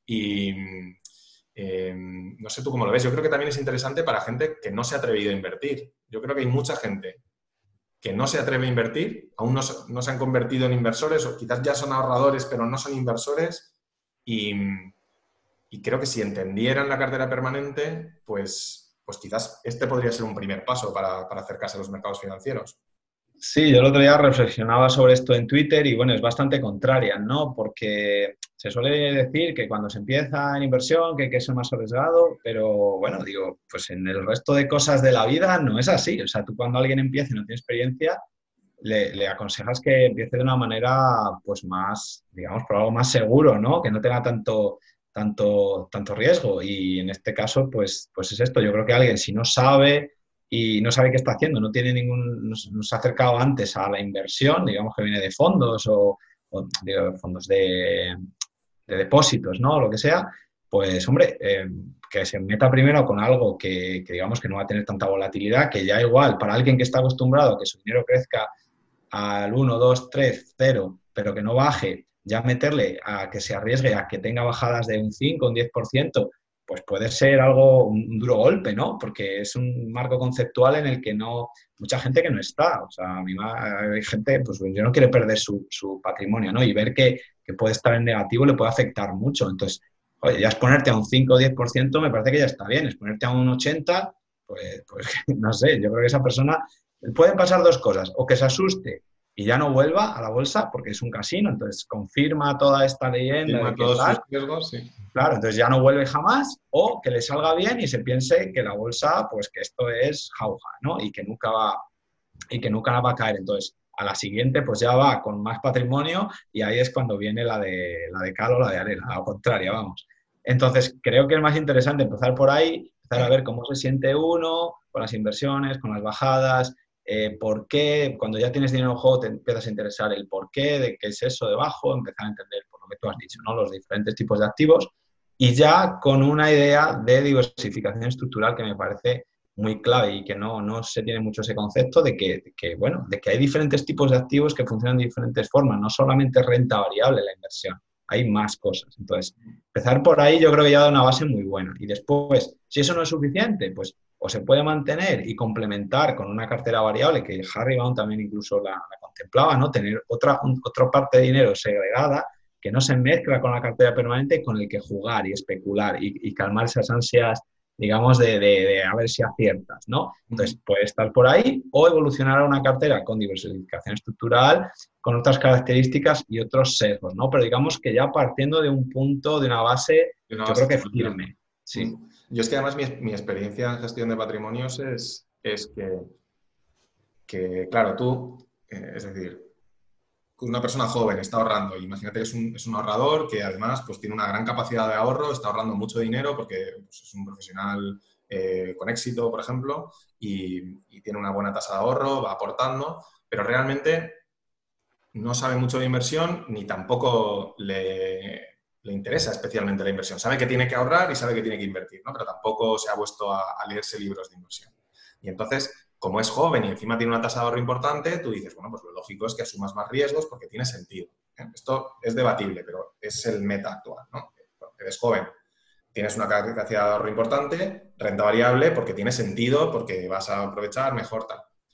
De repente, viene un mal comportamiento en el mercado y la persona descubre, ese profesional descubre de pronto que, o lo descubres tú como asesor suyo, que viene eh, pasándolo fatal, agobiadísimo, te dice que lo quiere sacar todo, eh, no sé qué, entonces lo saca todo, luego se pierde la recuperación o no. Eh, o sea, eso ya te deja una serie de cicatrices para siempre, de las que es difícil que te recuperes. Entonces, Sí, hay gente que, entra en renta variable habiendo ya estudiado más y, conociendo mejor los riesgos, pero creo que son los menos, son los menos. Entonces, a veces lo que tiene sentido, em, porque digamos que racionalmente tiene sentido, no es lo mejor. Igual eh, hay motivos racionales para pensar que es mejor asumir esos riesgos, pero luego en la realidad, en el mundo real de las personas reales que se asustan y no duermen y tienen miedo y se levantan y se emocionan y no, empezar con una cosa más sosegada te da una base con la que, opción uno, empiezas a estudiar, empiezas a interesarte, empiezas a aprender y entonces empiezas a asumir esos riesgos ya sabiendo lo que estás haciendo. Opción dos, no lo haces y simplemente vas a tener una cartera que va a ser satisfactoria y no te va a dar sustos. Entonces, bueno, yo eh, creo que al final muchísimos inversores, eh, o mi experiencia desde la parte de gestión de patrimonios era que al final eh, casi todo el mundo acababa en un perfil equilibrado, por A por B, o sea, em, porque tenía mucho dinero, porque no, porque luego se asustaba. Al final, digamos que convergía prácticamente todo el mundo, al final, pero a base de, tortas, en que realmente lo que tenía sentido era una cartera equilibrada. Luego está la discusión si de si la mayoría de carteras que llamamos equilibradas son realmente equilibradas, porque ya he dicho antes que en mi opinión una cartera que solo se compone de renta variable y renta fija no es una cartera equilibrada, es una cartera, en mi opinión, bastante desequilibrada con un sesgo muy claro, que puede funcionar muy bien en una serie de escenarios y, bastante mal en, otros. Pero bueno, yo eh, creo que coincidimos en esta idea también, ¿no? que es verdad que no es, no es lo que se suele decir y habrá mucha gente que esté en desacuerdo con con nosotros también, con sus motivos, claro. Mm. Vamos a hablar de cómo se construye la cartera permanente, que es una cartera em, que, como, que, como, ponemos aquí, es perfectamente viable y, realista para un inversor particular. Un inversor particular puede perfectamente construir y gestionar su propia cartera permanente. Y como tú eres el eh, maestro constructor de carteras permanentes, porque tienes más que nadie, em, creo que esto mejor que lo, que lo expliques tú. Vale, bueno, voy a explicar por qué tengo más que nadie. Bueno, no soy más que nadie, pero tengo, tengo varias, porque lo he dicho, pero mi enfoque, mi enfoque ante, ante la premisa de Harry Brown de crearte una cartera local, pues bueno, yo pues, pues me considero ciudadano del mundo, lo que quiero seguir haciendo pues con mi libertad financiera es principalmente pues viajar o explorar diferentes lugares, o por lo menos no, tengo, no quiero tener la restricción de tener que vivir en, un lugar, porque también esa seguridad local te da seguridad, pero también digamos que te encierra, ¿no? Porque son las dos cosas a la vez, ¿no? Entonces yo quiero preservar, digamos, esa libertad geográfica mundial y tengo la, posibilidad de hacerlo también. Entonces, pues he decidido pues, internacionalizarla. Y mi enfoque para internacionalizarla ha sido crear varias carteras permanentes eh, locales, pues una, americana, una de Reino Unido, una europea y otra para el resto del mundo. El por qué elegir esas tres, de esos tres países, pues es porque son los que realmente tienen los activos disponibles y accesibles y porque, bueno, pues mi situación personal, pues yo había trabajado en Inglaterra, entonces tenía parte de mis ahorros en libras y demás, ¿no? Entonces, bueno, ese ha sido mi enfoque, el de dividirla en, en cuatro, cuatro subcarteras permanentes, ¿vale?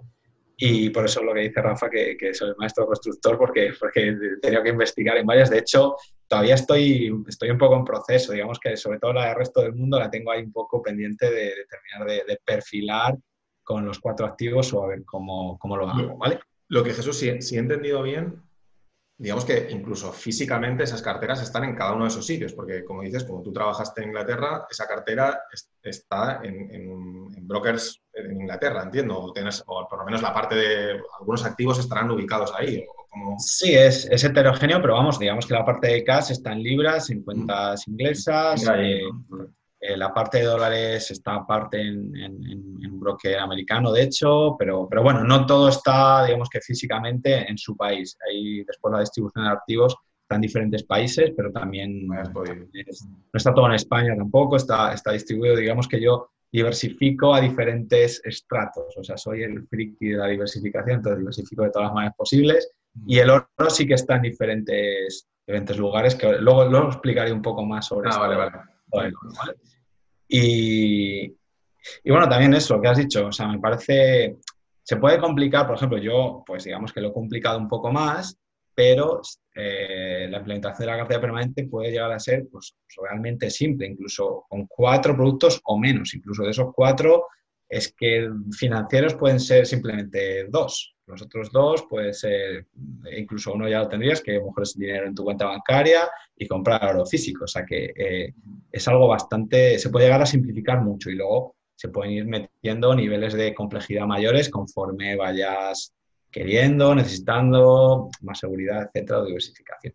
Sí, yo ahí como, como aunque luego lo comentamos también, ¿no? pero como referencia para aquellos que les interese este tema, en el blog carterapermanente.es, que no tiene ninguna relación con ninguno de nosotros dos, ahí creo que en ese blog se actualiza ya solamente una vez al año, ¿no? pero ahí hay una explicación de distintos niveles, de más simple a más complicado y va entrando en, diversificación no solo entre activos, sino entre brokers, el nivel, eliminando intermediarios y haciéndolo cada vez más, eh, más sofisticado. No hace falta que llegues a ese nivel, si te interesa, desde luego hay muchísima información para hacerlo, eh, tienes estas dos opciones. ¿no? Desde lo más simple, como tú dices, dos activos financieros y una cuenta en el banco y, uno, y unas monedas, ¿no? Y los podrías tener hecho, o cuatro productos financieros, también muy, muy simple, a partir de ahí ya, pues diversificar entre los tipos de exposición, brokers, demás, y irte a, más, a, más, a más niveles. Exacto. Pero vamos, que es perfectamente factible, o sea, que, no es... Lo que queremos transmitir realmente es que es perfectamente viable que un inversor particular em, cree y gestione su propia cartera permanente, que no es eh, ciencia... Eh, de cohetes. Nuclear, exacto, sí. Vale, bueno, pues explicamos los activos, ¿no? Vale, pues bueno, vamos a ir, eh, explicando activo por activo un poco pues cuál sería la manera de implementar esa, pata de, la cartera, ¿no? A la hora de, invertir en acciones, pues eh, lo ideal, o bueno, lo más fácil yo creo, o sea, que aunque lo ideal sería tener acciones que, mm, reaccionasen más fuerte a la etapa de prosperidad, pero como no sabemos de antemano cuáles van a ser, pues entonces lo, realista y lo más barato, pues es hacerlo a través de los mecanismos que tenemos ahora, que es de fondos indexados o ETFs indexados. Si tenemos fondos, de momento, mientras se mantenga esta serie de ventajas fiscales de los fondos, pues es mejor un indexado barato que un ETF indexado barato, aunque también hay veces que, que si es mucho más barato el ETF indexado, pues a lo mejor la cosa se queda ahí un poquito a la par, ¿no? Habría que, habría que verlo. Y después, como dije antes también, cuanto más total sea, eh, mejor, ¿no? O sea, que no solamente coja lo que pongo aquí, que mejor que coja el MSCI BEMU, que tiene las 250 empresas de, europeas, a que sea el Eurostox 50, pero si pudiéramos tener uno todavía más amplio, pues sería mejor, ¿no? Ya que cojamos más empresas de mediana e incluso pequeña capitalización que van a representar mejor, ¿no? Incluso las pequeñas van a ser un poco más, más volátiles. Quizá esto lo podemos complementar con un, con un fondo ETF de empresas grandes y otro de medianas o pequeñas, ahí ya pues es añadir complejidad, pero... Aquí, variantes. Aquí es donde yo creo que también como es el activo más conocido o, más trabajado para cualquier otro tipo de estrategia, es donde más eh, creativa se, se, pone la gente, ¿no? Eh, con eh, índices globales, con esa idea de, bueno, pues es que yo creo que el crecimiento allá donde ocurra, aunque claro, ahí ya estás asumiendo otra serie de riesgos, ¿no? O con factores o, sobreponderando un sector, em, es decir, hay diferentes maneras de hacerlo. Em, pero bueno, la idea es que al final tienes que capturar el crecimiento y, que tienes que hacerlo de la manera lo más amplia posible y mantenerte fiel a, a estos principios, ¿no? No ponerte a hacer eh, sí, digamos que, hombre, lo más pues eso, neutral, si, sin hacer apuestas, pues sería pues eso, aplicar el, el, mercado en su totalidad. Ya está, lo que más se puede acercar a eso con los costes más baratos. Y mejor si es un producto de acumulación, porque en realidad el trasvase al cash ya se hará cuando, cuando se toquen las bandas de rebalanceo, pero es mejor que sea de acumulación y así ya pues, pues haces la venta cuando tú, cuando tú desees. Si es de distribución vas a recibir ese dividendo porque vas a pagar impuestos para de nuevo reinvertirlo. Entonces, eh, fiscalmente no es óptimo. Y, pero bueno, los que si no hay disponible un producto de acumulación o el mejor que encuentras es de distribución, pues eh, si la distribución es pequeña, yo tengo alguno y tiene una distribución de 0,7, 0,5, entonces, pues bueno, tampoco te va a suponer una gran diferencia, ¿no? Hay que verlo todo en conjunto. Sí que es verdad que, bueno, la idea de esta presentación, no lo hemos dicho antes, pero la idea de esta presentación es de que sea bastante perenne y de que, de que el contenido sea válido hoy, eh, pero también dentro de unos cuantos años. Entonces no vamos a entrar en detalle de exactamente qué fondos o qué ETFs o, qué vehículos o cómo se hace o, cuál es la mejor manera, porque eso, esa información se quedaría desactualizada muy, muy rápido, ¿no? Si te vas cinco años ahora, pues ha cambiado todo mucho, hay nuevos brokers, nuevos players que ofrecen nuevos productos, hay nuevas maneras de contratar las cosas. Em, mm. pero bueno, la idea Luego al final daremos, bueno en, el tuyo creo que también, pero bueno, en mi, blog está el artículo este de cartera permanente y ahí hay enlaces a a pues, un grupo de Telegram en el que estamos hablando de esto y hay una Excel en el que hay productos actualizados y ahí hay esto es, digamos, lo que se llama mantener al día porque esto evoluciona muy rápido. De hecho, desde unos meses ha cambiado, eh, digamos, la industria a este respecto, los productos que puedes utilizar varias veces ya. Así que, bueno, pero estas son las premisas generales. Sí, exacto. Luego los productos, cuando los quieras buscar, pues nuestro amigo Google te, te ayudará. Bueno, eh, eh, la liquidez, bueno, como decía, lo más seguro es deuda de alta calidad crediticia a corto plazo. ¿Por qué es lo más seguro? Pues bueno, porque los estados eh, siempre es lo más seguro, porque, porque siempre tienen la mayor capacidad extractiva de, fondos, que es básicamente ponernos impuestos a los ciudadanos y es la última fuente de, riqueza que, que, se va a agotar. Entonces, es, los que más difícilmente o más van a tardar en quebrar, más si es un, país con alta calidad crediticia. ¿no? Eh, entonces, esto es lo que recomienda Harry Brown, también que Roland en su, en su libro, y, que, bueno, que también te aconsejan bastante que no es el activo en el que intentar sacar rentabilidad. Los otros tres es donde hay que sacar rentabilidad. El caso es para que esté ahí como pólvora seca y para asegurarnos que está disponible cuando haga falta, porque recordemos que cuando hace falta va a ser un periodo relativamente fugaz y, necesitamos que esté ahí ya para poder comprar lo que otros inversores están teniendo que vender, ¿vale? Y para comprarlo barato, ¿vale? Entonces, buscar arañar rentabilidad en este activo, eh, nos dicen que es un error, ¿vale? Ahora estamos en un momento bastante difícil para esto porque, porque es bastante inusual que tengamos pues eso, tipos de interés negativos en el cash. Entonces, quizá nos conformaríamos con un cero, pero ya estar pagando por tener el cash, pues creo que es bastante doloroso. Pero bueno, aún así, eh, esto es lo que nos dicen. Yo, personalmente, no he sido capaz de comprarme los bonos a corto plazo, ¿vale? Entonces,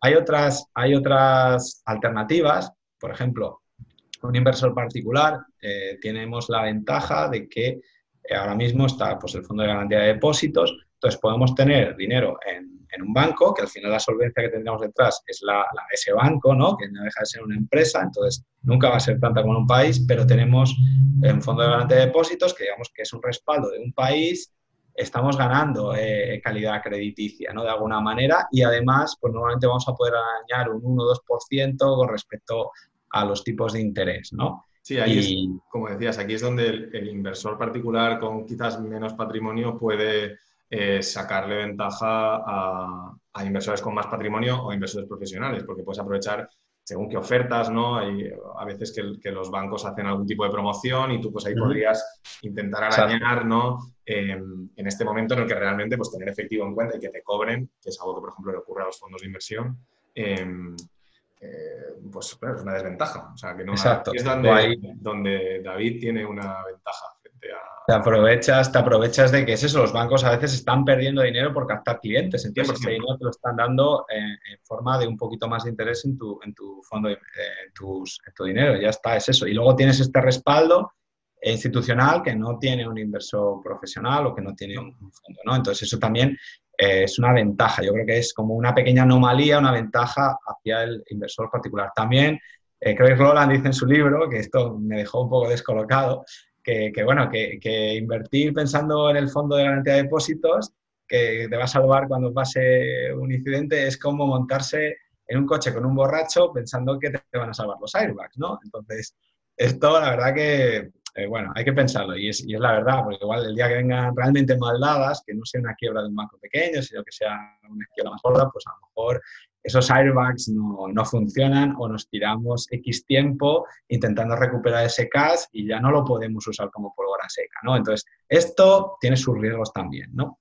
Y luego la tercera opción, que también la da, pues bueno, Harry Brown como, para, como alternativa y también con este sesgo libertario extremo, ¿no? De decir, pues quien no esté de acuerdo eh, por su filosofía en prestarle dinero a los estados, eh, que esto yo creo que pues en España no tenemos esta mentalidad, pero bueno, en, eh, ambientes libertarios ahí americanos, pues, pues yo creo que se lleva más. Eh, pues puede comprar pues deuda corporativa, ¿no? De grandes empresas, alta calidad crediticia y demás. También puede ser una deuda muy segura. Yo creo que aunque la, por muy grande y muy buena que sea la empresa, nunca va a ser tan segura como, como la deuda de un Estado, porque la empresa no tiene esa capacidad extractiva mediante impuestos que sí tiene el Estado. Entonces, siempre la deuda, pues una empresa va a estar supeditada a que vaya bien su negocio. Si deja de ir bien, pues, pues a lo mejor no puede pagar. El Estado, los Estados es otra cosa, ¿no? Yo creo que es verdad que hay, que hay según qué compañías que, Yo no lo hago particularmente, pero creo que sí que el argumento lo compra, ¿no? Que hay según qué compañías que en, una deuda de corto plazo y saber pues, cómo de factible es que esta compañía eh, quiebre y, no me pague esto en tres meses. ¿no? Eso, eh, pues creo que, la, probabilidad de que eso ocurra es muy, muy baja, pero también es verdad que luego está cuando tú la vayas a vender, eh, qué valoración tiene y, qué volatilidad tiene esa deuda que tienes ahí. Bueno, es, una, es una solución que se utiliza también y, totalmente válida. me acabo de acordar ahora, mientras hablabas, que eh, bueno, yo llegué a la cartera permanente realmente hace bastante tiempo buscando una solución para la tesorería de la empresa que gestionaba hace unos años, una empresa familiar. Y entonces, bueno, pues ahí había una serie de beneficios no distribuidos que iban ya más allá de ese fondo de maniobra, fondo de emergencia que teníamos de más corto plazo. Em, y empezó, llegó un momento en el que era una cantidad de dinero lo suficientemente importante como para ya estar perdiendo dinero por la inflación, eh, un dinero que no sabíamos muy bien cuándo íbamos a necesitar o si lo íbamos a necesitar o no, eh, no, nos atrevíamos a invertir, pero tampoco tenía sentido dejarlo ahí, tampoco fiscalmente íbamos a, nos convenía eh, pasárnoslo como beneficios.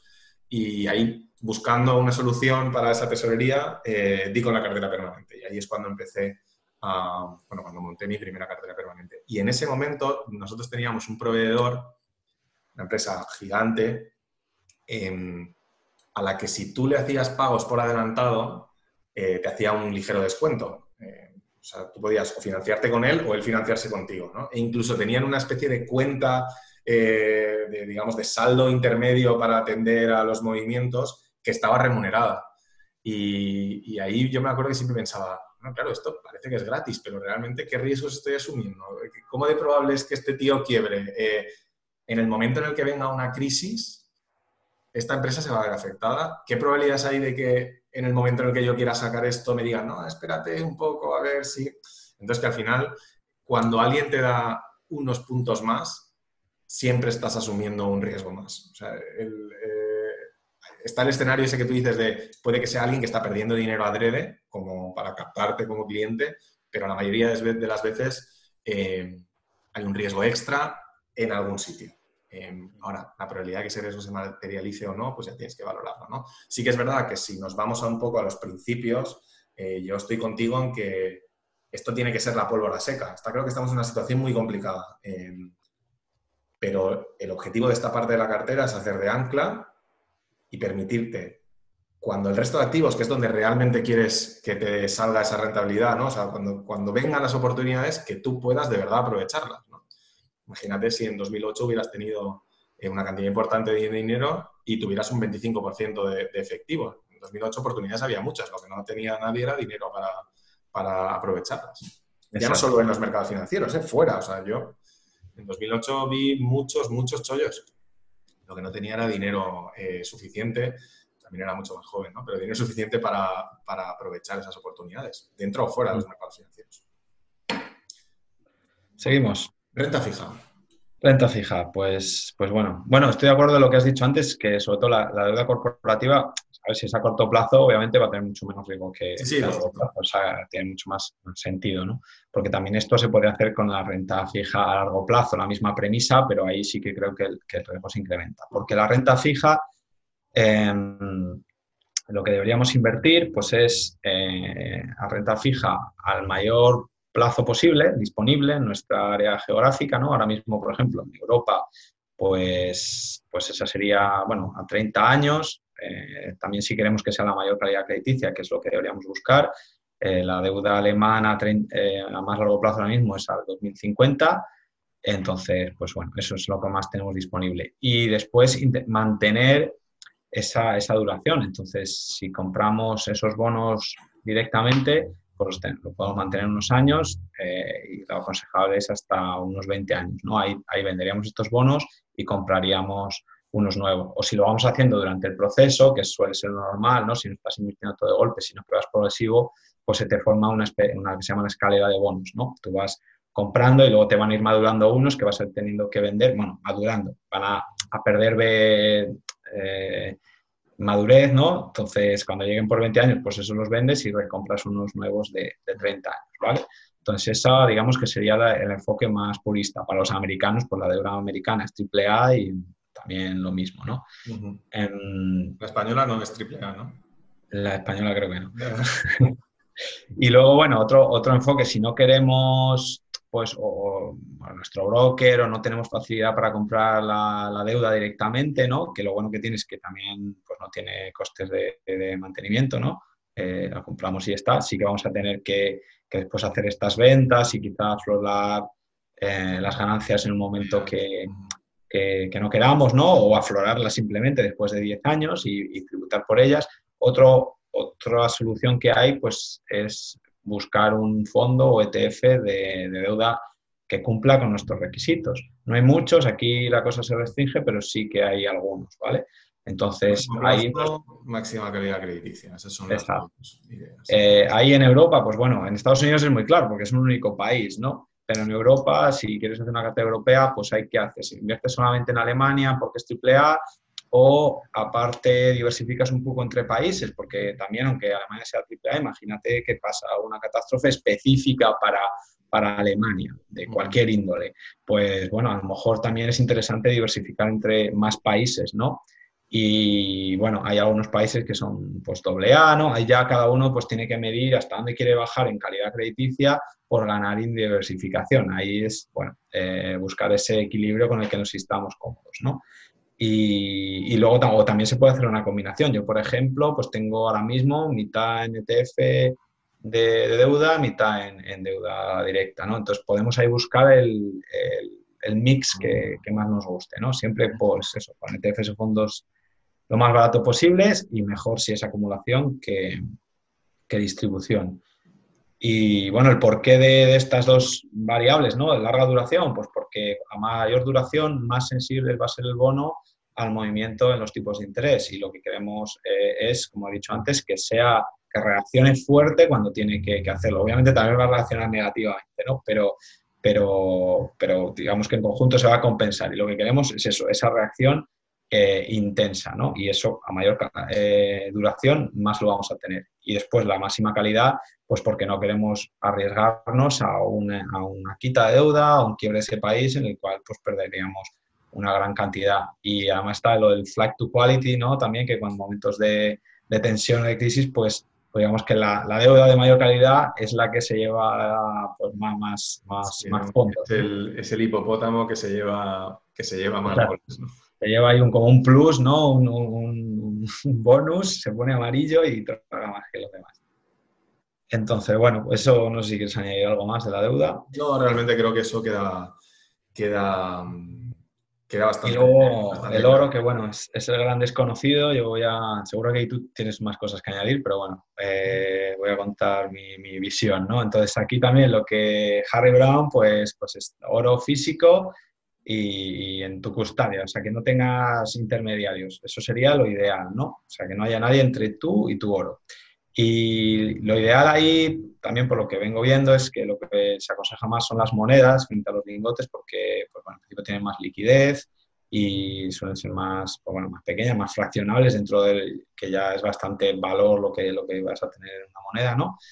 Y el problema de, de esta manera, pues es que primero, pues custearlo tú, pues tiene sus riesgos, ¿no? Eh, pues si lo tienes en tu casa, lo tienes donde sea, si lo depositas en algún lugar, pues tiene sus costes y ya también, quieras que no, estás teniendo un intermediario de, por medio, ¿no? No lo, tienes, no lo tienes contigo y ahí pueden pasar cosas. En Estados Unidos, pues hubo una, eh, ¿cómo se llama? Una confiscación del oro, ¿no? Sí, sí. Entonces, quizás si lo tienes tú, pues, pues nadie lo sabe, pero si está depositado en algún lugar, pues, pues quizá, pues, eh, pues sí, lo sabe, ¿no?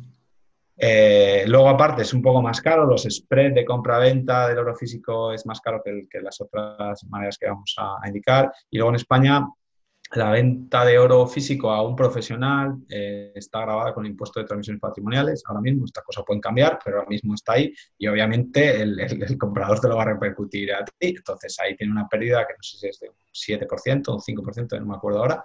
Pero entonces, digamos que el oro físico total eh, es caro, es caro de tener, ¿vale? Pero es lo más seguro, pero es lo más caro. Después, una segunda vía es, eh, hay mm, pues algunos servicios eh, que ofrecen la posibilidad de comprarlo a través de su página web, online. Estás comprando oro físico totalmente, puedes elegir diferentes cámaras acorazadas en las que tenerlo. O sea, de hecho yo, este es uno de los servicios que tengo y tengo oro pues en, en diferentes lugares, puedes tenerlo en Zurich, en, Londres, en Nueva York, en Singapur y en Toronto, me parece. Y bueno, cada servicio... Pues, de, con la posibilidad de ir ahí y que te lo entreguen. Eh, tienes la posibilidad de, pagar y que te envíen un lingote. Eh, lingotes de 100 gramos, te lo envían a tu casa por un precio que al final yo, sale más barato que ir a una tienda de, de oro, en realidad. O sea que es una buena manera. Y, sí que está respaldado realmente por, el oro de esas cámaras acorazadas. No, no tiene, incluso está regulado por la LBMA, esta que es la institución, digamos, a nivel eh, internacional más reputación en esto del oro. Y, bueno, yo creo que es algo muy cómodo, con unos costes eh, inferiores al oro físico y digamos que con pocos intermediarios entre tú y el oro. Ya hay más que en el oro físico, pero no hay no hay demasiados, ¿no? Y, bueno, con un coste, pues, pues no es barato, es más, caro que, la siguiente opción que voy a dar, pero bueno, sigue siendo relativamente mm, realista para cantidades medianamente grandes, ¿vale? Y luego la tercera opción que valdría para esta cartera, yo hay más opciones de exponerse al oro, pero estas tres son las que considero válidas para la, para la cartera permanente, sería comprarlo a través de ETCs de, de oro que, bueno, también teóricamente son físicos, pero, pero bueno, no, no, son del todo físicos. En realidad lo que estás comprando es una, una deuda, ¿no? un compromiso de pago que está eh, respaldado por oro, pero tú no estás comprando oro directamente, lo que tú has comprado es esta, esta deuda. De hecho, esto a la hora de, de hacer diferentes trámites como el 720 hay que tenerlo en cuenta porque no, no, es la misma cosa, ¿vale? Entonces, hay oro detrás que está respaldando esa deuda que están contrayendo contigo pero tú no compras el oro. Lo bueno, pues que es la forma más líquida eh, y más barata de exponerse al mercado del oro, ¿no? Y con bastantes garantías, ¿no? Y bueno, pues esas serían las, opciones. ¿Tienes algo que añadir, Rafa? Bueno, yo, em, em, el oro es uno de los activos que, que más me interesan, em, principalmente porque cuando me acerqué a la inversión, y, me di cuenta de que yo no era un inversor emprendedor, sino que era un inversor defensivo y que lo que yo buscaba era equilibrio y que buscaba eso que yo llamo, ¿no? Carteras que me permitan participar del crecimiento y proteger el patrimonio, me di cuenta de que prácticamente todas las propuestas o todas las soluciones que tenían o compartían esa filosofía acababan teniendo oro, metales preciosos, activos reales, digamos, ¿no? Pero muchas veces una cantidad importante de oro. Y claro, si tú entras en la inversión desde este punto de vista, en, España mucha gente ha entrado en la inversión en el carro value, ¿no? Eh, pues a través del el éxito de Bestinver y eso trajo mucha gente al mundo de la inversión. Y, y si entras ahora, pues mucha gente entra eh, con, con eh, John Bogle, Warren Buffett, es un poco esta, esta idea, pues tienes ahí em, un grupo de inversores que tienden a despreciar el oro como activo o a decir que no es un activo. tienes una serie de argumentos un poco que lo dejan en un, en un segundo plano. Y entonces, claro, yo no, me interesaba mucho porque, porque no lo entendía, que es lo que le pasa a mucha gente, que no lo entiende. Entonces yo lo que le invito a todo el mundo es a que le dediquen algo de tiempo a, investigar. Habrá quien luego investigue y aún así no le convencerá, pero yo creo que em, es, claramente el gran incomprendido. Yo tengo un, artículo muy, muy largo que quizás os puede servir de, introducción, se llama Ríos de Oro, donde explico cómo lo entiendo yo. Eso a su vez es un resumen de, un, eh, lo que se llama el Gold Framework, que explica un poco por qué funciona el oro. El oro no es solo una piedra amarilla que brilla. Eh, mi visión es que el oro es dinero y tiene una serie de características em, una serie de propiedades naturales que lo convierten en el, depósito de valor definitivo, muy por encima de cualquier otro elemento natural o compuesto en la naturaleza y también con ventajas frente a cualquier otra abstracción mental que creemos los humanos.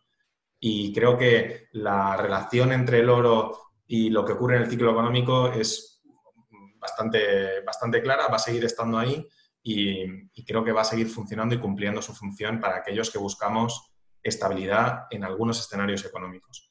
Eh, Warren Buffett va a seguir diciendo que, es una piedra mascota y, y Swedrow, que es el eh, quien comenta brillantemente, por cierto, el inversor inteligente de Graham, eh, cada tres o cuatro años saca su reedición de un artículo en el que hace una crítica sobre el oro y, siempre se equivoca, pero esto va a, seguir, va a seguir estando ahí. No es un activo con una prensa eh, tan buena como tienen los demás, pero es un activo que, una y otra vez demuestra su función y que una vez entiendes cómo funciona y entiendes qué puedes esperar de él y cuándo, em, pues vamos, se convierte en una parte, en mi opinión, clave de cualquier cartera que esté buscando estos objetivos.